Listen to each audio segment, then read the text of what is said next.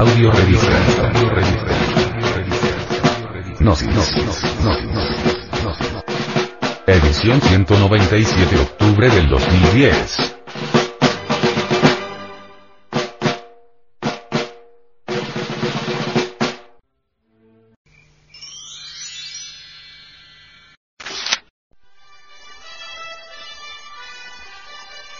Mao, el monstruo abominable del comunismo chino dijo. La guerra causará espantosa desdicha.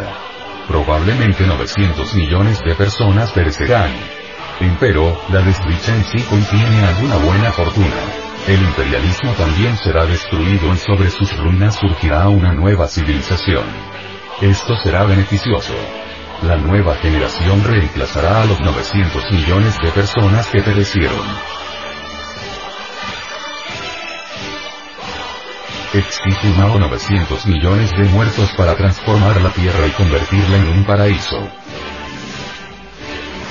900 millones de muertos para establecer el capital de Estado, un nuevo tipo de capitalismo tiránico, un nuevo tipo de esclavitud.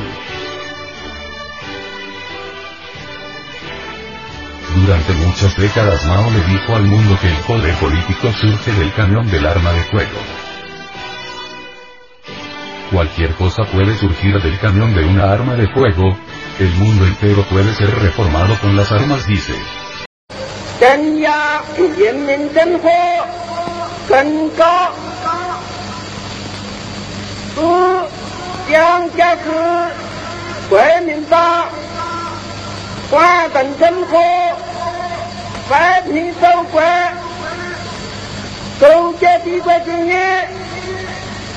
华文化革命建设以来，地官人民 Necesita Mao, el monstruo sediento de sangre, el abominable monstruo comunista chino, 900 millones de muertos.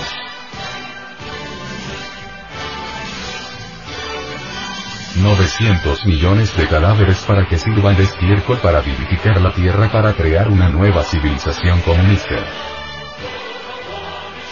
Así han pensado toda la vida los fracasados, no se les ocurre otra cosa, sino asesinar, matar, llenar el mundo de sangre para crear nuevas civilizaciones. Hemos podido comprobar hasta la saciedad, que todo fracasado no piensa en otra cosa, sino en matar. Son millones los fracasados y todos ellos creen que matando se puede mejorar la vida, reformarla como dicen, hacer un mundo mejor. Todo individuo falto de inteligencia no piensa sino en matar, cree que matando todo cambia, se transforma. Todas las páginas negras de la negra historia, están escritas con guerra, ¿y qué? ¿Acaso el mundo se ha transformado con tantas guerras? Ya pasaron la primera y la segunda guerra, ¿y qué? ¿Acaso por tantos millones de muertos se mejoró el mundo? El bruto solo piensa en matar, cree que matando se arregla todo, se transforma todo. El yo goza matando, se siente feliz matando, goza asesinando. Lenin, Stalin, Khrushchev, etcétera, etcétera, etcétera, no pensaron sino en matar con el pretexto de crear un paraíso.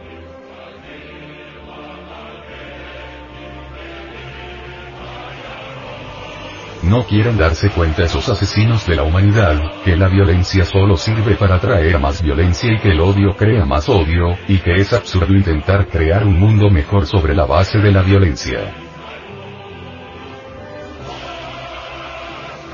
Toda lucha política basada en la violencia viene a frustrar los ideales por los cuales se ha luchado y tarde o temprano volvemos a convertirnos en esclavos de aquello contra lo cual luchamos.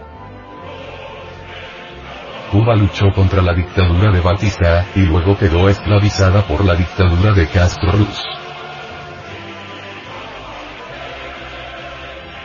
No es la violencia el camino más indicado para lograr la paz. Es necesario desarrollar la comprensión. Rusia luchó contra la dictadura del zar, y luego quedó esclava de la dictadura comunista.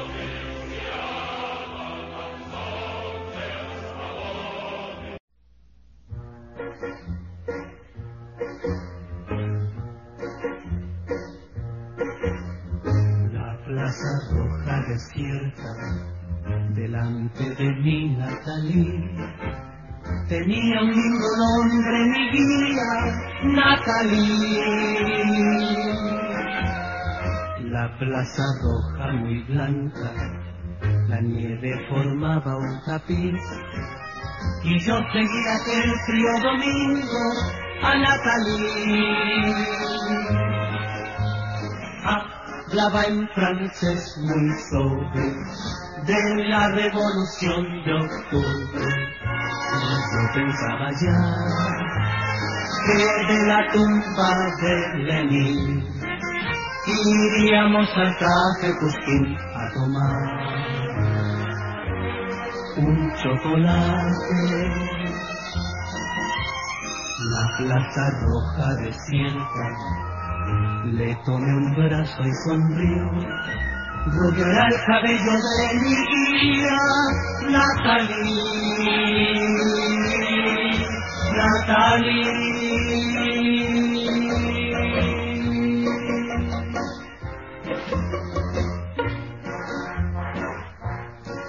En su pieza de la universidad, un grupo de estudiantes la esperaba impaciente.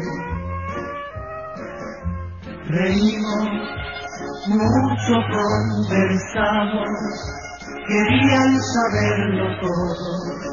Natalie traducía Moscú, los llanos de Ucrania y les Champs-Élysées. De todo se habló después cantamos. Necesitamos libertarnos de los amos, pero solo es posible a base de profunda comprensión creadora. No es el camino de la violencia el más indicado para ser libres, la violencia engendra más violencia, y eso está demostrado hasta la saciedad. Todo anhelo revolucionario basado en la violencia está condenado al fracaso.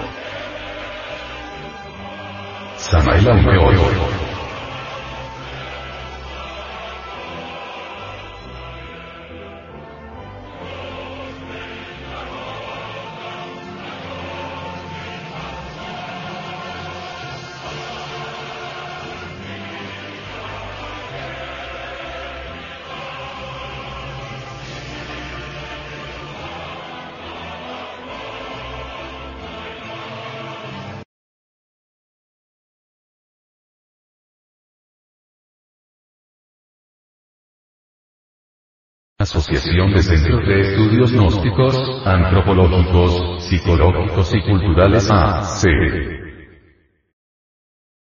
Matrícula Cámara de Comercio S0, 50, 04, 84 de 2004 Personería Jurídica 1294 de 1990. NIT. 816, 06, 59, 0. Correo electrónico.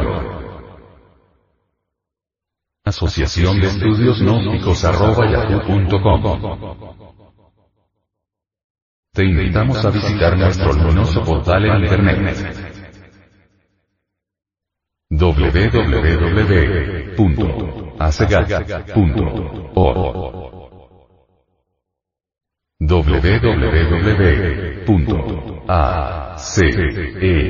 www.acegat.org www.acegap.org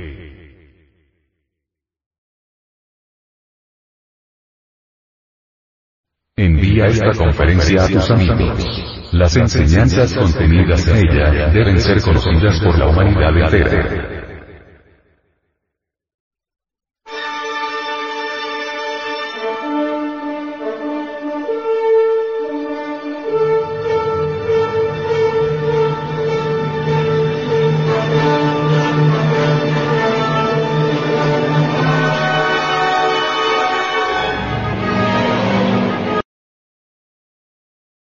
Lectura en movimiento. Difusión sin fronteras.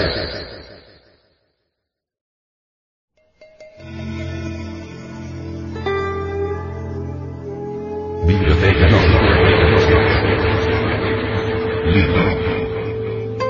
El cordón de plata. Autor. Lobsan Rampa. Página 230.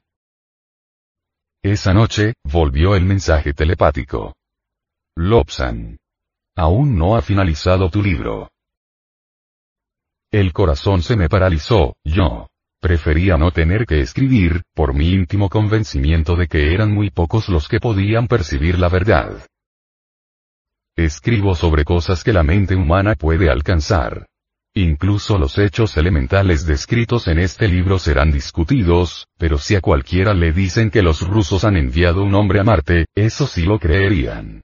El hombre teme a los poderes de su mente y solo considera las cosas inútiles como los cohetes y los satélites espaciales. Los procesos mentales les proporcionarían beneficios mucho mayores. Lobsan. La verdad. ¿Recuerdas la fábula hebrea? Toma nota Lobsan y escribe también sobre lo que podía suceder en el Tíbet. A un rabino, famoso por su sabiduría e ingenio, le preguntaron una vez por qué demostraba con tanta frecuencia una gran verdad, contando un simple cuento. Bueno, dijo el erudito rabino, responderé mejor contando una simple parábola. Una parábola sobre parábola. Hubo una época en que la verdad era privilegio de la gente simple, tan desnuda como la verdad. Cualquiera que viera la verdad se apartaba con temor o con vergüenza, porque no podían mirarla a la cara. La verdad deambulaba entre la gente de la tierra. Mal recibida, desairada, e indeseable. Un día, sola y sin amigos, se encontró con Parábola deslizándose feliz, vestida de corto, con ropas de muchos colores. ¿Verdad, por qué vas tan triste, tan despreciada? Le preguntó con una alegre sonrisa. Porque soy tan vieja y tan fea que la gente me huye, dijo la verdad acongojada. Tonterías río parábola, no es esa la razón por la que la gente te evita. Te prestaré algunas de mis ropas, mézclate con la gente y verás lo que sucede. Así, la verdad se adornó con algunas de las prendas más lindas de parábola y donde quiera que iba era bien recibida.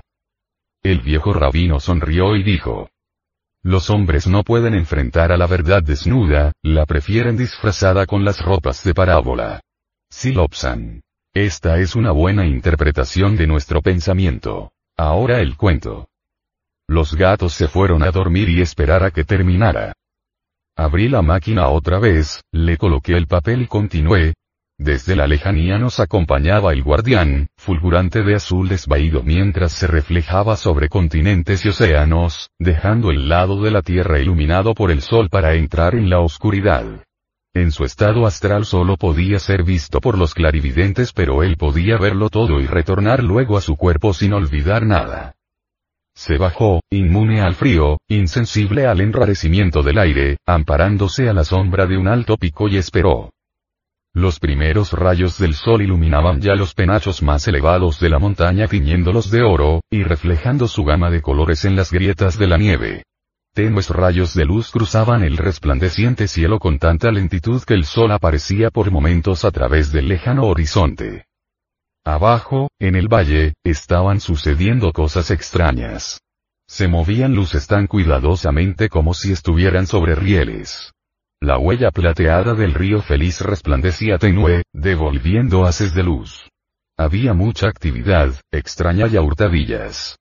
Los legítimos habitantes de Lhasa se escondían en sus casas o estaban vigilados en las barracas de trabajos forzados.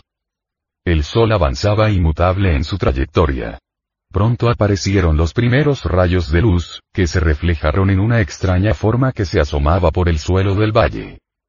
Al acentuarse la luz del sol el guardián vio la inmensa forma con más claridad. Era inmensa, cilíndrica y sobre su extremo puntiagudo, de cara al cielo, tenía pintados unos ojos y una boca dentada. Desde siglos atrás los marinos chinos pintaron ojos sobre sus barcos. Ahora, sobre este monstruo, los ojos resplandecían de odio. El sol seguía su ruta. Muy pronto, su luz iluminó todo el valle. Extrañas estructuras metálicas eran arrastradas por un monstruo, ahora solo envueltas en parte, en su cuna metálica. El inmenso cohete, erigido sobre sus aletas, tenía un aspecto siniestro, mortal. En su base, técnicos con los auriculares puestos corrían como una bandada de hormigas asustadas. Sonó una sirena estruendosamente y sus ecos rebotaron de roca a roca, de montaña a montaña, combinándose en una medrosa y horrenda cacofonía de sonido, que se vigorizaba, tornándose más y más aguda. Soldados, guardias, trabajadores, se volvieron al instante corriendo con toda la rapidez posible para ponerse al resguardo de las rocas más lejanas. A medio camino de la ladera de la montaña la luz enfocó a un grupito de hombres que se amontonaban en torno a un equipo de radio. Un hombre levantó el micrófono y habló a los habitantes de un gran refugio de cemento y acero escondido a una milla del cohete. Una voz ronca contó los segundos y después se detuvo. Por escasos minutos nada sucedió. Todo estaba quieto. Las espesas nubes de vapor que fluían del cohete era lo único que se movía. El chorro de vapor y un estrépito que se acentuaba cada vez más, provocaron la caída de pequeñas piedras. La tierra misma parecía vibrar y gemir. El sonido se volvía más y más agudo hasta que los tímpanos parecieron reventar ante tal intensidad. Una gran llamarada de fuego y vapor salió de la base del cohete, oscureciendo todo lo que estaba debajo suyo. Lentamente, como si el esfuerzo fuera demasiado, el cohete se elevó. Por un momento pareció no poder desprenderse de su cola de fuego. Luego, juntó velocidad y ascendió estremeciendo el cielo, bramando y rugiendo desafiante, contra la humanidad. Ascendió más y más dejando una larga estela de vapor y humo. El sonido quedó vibrando en la cima de las montañas hasta mucho después de haberse perdido de vista. El grupo de técnicos reunido en la ladera de la montaña, observaba febrilmente sus radares, se incrustaba casi en sus micrófonos y escudriñaba el cielo con poderosos binoculares de largo alcance. A lo lejos, sobre nuestra cabeza, un errante haz de luz resplandecía a medida que el poderoso cohete daba vuelta y establecía su curso. Detrás de las rocas aparecieron caras asustadas. Los grupitos de gente reunida se distinguían de los guardias y de los trabajadores esclavos, a los que se había olvidado por un momento. Los minutos corrieron. Los técnicos desconectaron los equipos de radar porque el cohete ya no estaba a su alcance. Los minutos pasaron. De pronto, los técnicos se levantaron de un salto gesticulando alocadamente, olvidando en su excitación de cerrar sus micrófonos. El cohete con su carga atómica había caído en un país lejano llamante de la paz. La Tierra era una carnicería, con sus ciudades destrozadas y sus habitantes respirando el gas incandescente. Los comunistas chinos, con los altoparlantes a todo tono, gritaban con alaridos de alegría, olvidando toda reserva en la algazara de su espantoso triunfo. El primer paso de la guerra había concluido, el segundo estaba por comenzar. Los exaltados técnicos corrían a preparar el segundo. Cohete. Fantasía. Puede ser realidad. Cuanta más altura alcance el cohete, al disminuir la presión de la atmósfera, llegará más lejos con menos combustible. Un cohete lanzado desde las planicies del Tíbet, a 17.000 pies sobre el nivel del mar, será más eficiente que el lanzado desde tierras bajas. Por eso los comunistas tienen una ventaja incalculable sobre el resto del mundo dominan los lugares más altos y eficaces desde donde lanzar cohetes, sea al espacio o a otros países. China ha atacado al Tíbet, no conquistado, esa es la razón de su gran ventaja sobre los poderes occidentales. Ha atacado al Tíbet pues así tendrá acceso a la India para cuando esté lista, y quizá continúe desde la India a Europa. Podría suceder que China y Rusia se unieran para afilar la tijera que corte la vida libre de todos los países que se atraviesen en su camino. Podría ser, a menos que se haga algo pronto. Polonia. Pearl Harbor. Tíbet. Los expertos dijeron que tales enormidades eran imposible. Pero se equivocaron. ¿Volverán a equivocarse otra vez?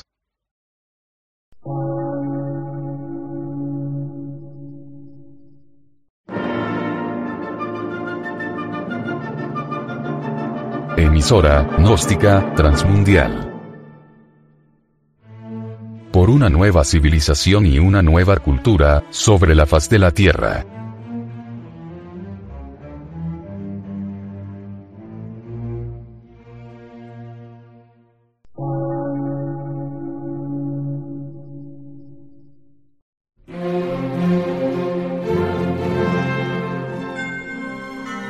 Medio de radiodifusión, científico, artístico, místico y filosófico, de la Asociación Colombiana de Centros de Estudios Gnósticos, Antropológicos, Psicológicos y Culturales. A. C.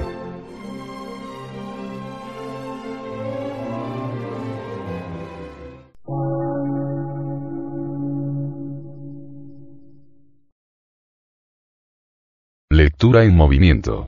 Difusión sin fronteras.